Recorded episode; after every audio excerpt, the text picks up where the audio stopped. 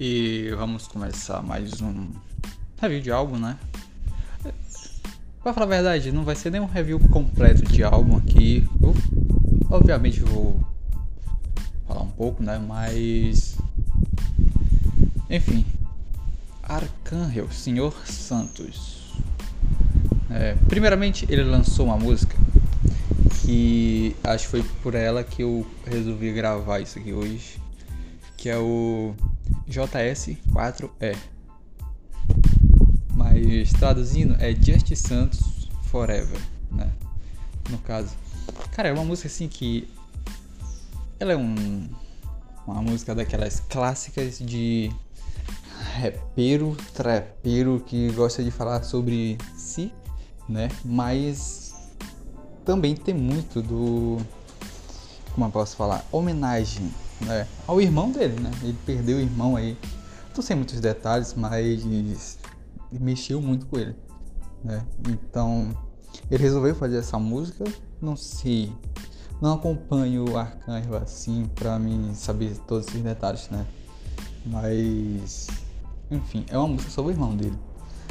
É, e o que mais me chamou a atenção assim não foi a música em si, né? Porque é uma música. Pô, eu não quero dizer normal, mas é uma música que a gente espera, sabe? A gente espera ter uma música desse jeito, do jeito que foi, né? Mas o clipe, o clipe em si, eu acho que o mais me chamou a atenção, sabe?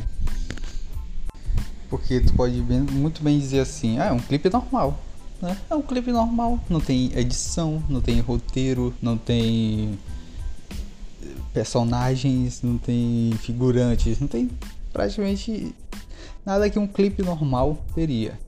Mas, porém, entretanto, tu tem um arcângel tatuando o seu peitoral, seu abdômen inteiro em um clipe sabe? Imagino quantas horas foram precisas para isso, sabe? Eu acho que no clipe lá tinha uns quatro caras tatuando ele. Uma, uma homenagem, né, pô? É uma homenagem. Tá até no. É a capa desse. do disco, né? E do, da música também, né? Então. Como trabalho, como tatuagem em si, eu acho que. Posso falar isso, cara, é, bonito, pô. Muito bonito, sabe? Muito bem feito. Uma tatuagem muito bem feita, sabe? E o clipe é basicamente, eu acho que a maioria dele é ele fazendo essa tatuagem, sabe? E tu, cara, é, é, surreal, né, cara? Uma pessoa fazer o que ele fez, cara. Eu tô falando da tatuagem, obviamente. Né? Tu passar horas e horas, tu tem quatro tatuadores em cima de ti praticamente o dia inteiro para essa homenagem, né? Pô, é bacana, pô, bacana. Eu teria coragem de fazer isso? Não mas vale o registro disso, né? E, cara, da música, pô, a música é, é, é boa, pô, é boa, não é? Não é o meu. Acho que não entra no meu top 100 lá no final do ano. Isso eu vejo não. Mas, pô, vale muito a pena tu escutar essa música. Vale muito a pena, sabe? Tem uma pegada assim de no clipe mesmo, mesmo mostra, sabe? Os caras de violino, sabe? Não é uma coisa comum nesse, nesse gênero, né? Botar um violino. Mas eu gostei muito. Gostei. Sinceramente, gostei dela. E eu não ia nem ouvir o álbum em si, né? O Senhor Santos agora que foi lançado. Não ouvi, mas por essa música eu me deu interesse, né, de acompanhar. E falando agora do álbum em si, eu gostei, pô. É bem coerente. Eu, eu gosto de falar isso, né? Ah, tem coerência no seu álbum. Muitos têm, muitos não têm. Mas eu gosto de ter um álbum coerente. Sabe? Um álbum que eu possa ouvir na academia toda uma hora que eu passo lá e não tenha muito diferença, né, entre as músicas. Também tem aquela. Que foi lançado até antes do álbum mesmo, acho no dia anterior. Que foi La Rumpa.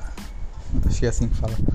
Que é com o Bad Bunny, né? Acho que essa foi a música que chamou o álbum em si, né? Foi a apresentação do álbum, já que a primeira lá, a Justin Santos, foi lançada uma semana antes. E uma. Eu não sei.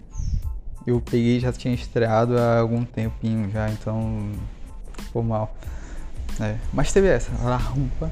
Que cara, eu tava vendo que foi o próprio Bad Bunny que mandou a, como que deveria ser a parte do Arcanjo, sabe? Ele imitando a voz do Arcanjo. Pô, sensacional isso, sabe? E tem uma música também, pô, acho que foi com referência, assim, acho que eu mais gostei, que é a La Roca, ou La Rocha, sabe? E tem esse nome por causa de, tem uma parte na música que ele fala do T-Rock, sabe? Gostei dessa referência. Como referência, é uma ótima referência, sabe? E tem vários collabs. Tem Bizarrap, tem Mike Towers, Brian Myers, Elijah. Tem uma tem música com um minuto e meio. Agora eu não vou saber qual é. Não faço a mínima ideia.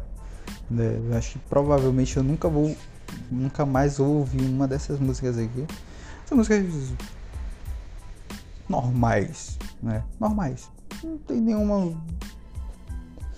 melhor que a outra, sabe? Mas tem algumas músicas que tem um tem um beatzinho, sabe? Que chama a atenção. Tem um beat lá que chama a atenção. Acho que nessa música com Eladio, eu acho que tem uma o beat dela é, é acima da média, sabe? Todas essas músicas aqui estão na média, sabe? Acho que não tem uma abaixo do que a outra.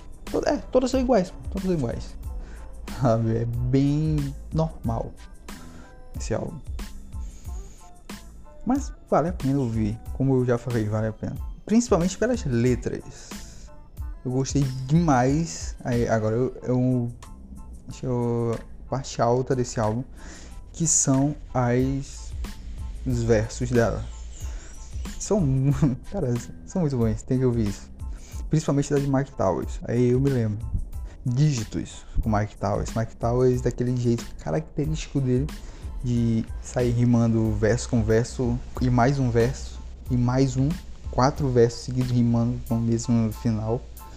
E vale a pena ver, sabe? E temos mais um álbum com Young Team, La Ruta. E veio com clipe, acho que tem clipe. Acho que essa música aqui que tem o clipe. E bem normal, novamente, né? Então, para finalizar, é, acho que minha nota fica um 7 para esse álbum. Não tem nada, como eu falei, nada demais. Não é bom, mas também não é ruim. Tá na média. Tá na média. Como as 430 músicas que eu baixei esse ano, que eu ouvi esse ano, que lançou esse ano, ela tá ali na média, pô. Tá na média, sabe? Acho que vai estar tá na parte 200 para cima, sabe? E em geral é isso. Tem muita coisa a mais. Vale muito a pena ouvir, como eu já falei. E é isso. Tem mais muita coisa pra gente falar sobre. É isso, valeu. Até mais.